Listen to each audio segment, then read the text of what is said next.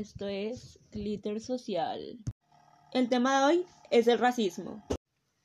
El racismo es una problemática que ha sucedido desde hace muchísimos años y que pudiéramos pensar como extinto, pero lamentablemente aún sigue vigente en la actualidad. Uno de los factores de que el racismo sea tan normalizado aquí en México son los estereotipos hacia las personas de tez oscura y cómo a las personas de tez blanca las han endiosado y las han mostrado como de clase alta, buenas, educadas, entre otras cualidades, y a las personas morenas las han mostrado como nacas, que es un término clasista,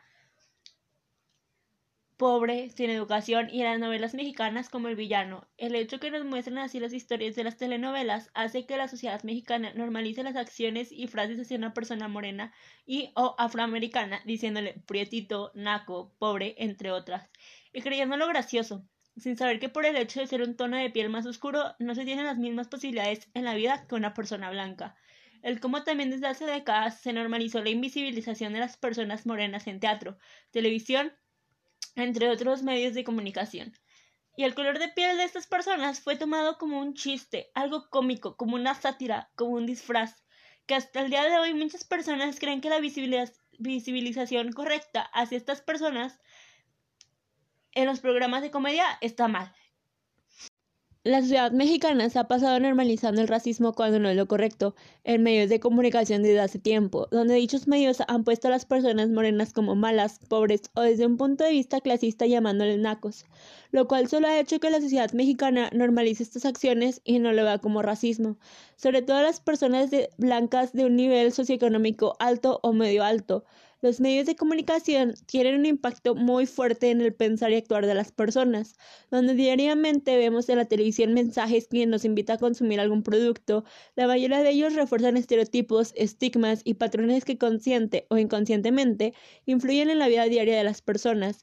México es un país racista donde los mexicanos practican sistemáticamente esta forma de discriminación contra otros mexicanos que tienen un tono de tez más oscuro, son indígenas o afroamericanos considerándolos diferentes u inferiores.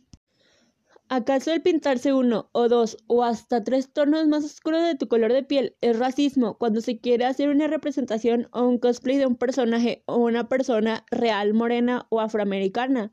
La respuesta a esto es sí, pero ¿por qué? Porque tú como persona blanca no pasas la violencia de estas personas, diariamente. Para ti el hacerlo es por puro ocio y es un maquillaje y te lo puedes quitar. Por ende, estas personas no pueden, no pueden, ya que sus vivencias suelen estar relacionadas a su color de piel. Entonces, si quiero hacer una fotografía de mí como el Cristo Negro o una criatura mitológica, ¿no puedo? No, al contrario, se puede porque no estás representando a una persona, ni te estás ensanchando las facciones como las tiene una persona morena o afroamericana.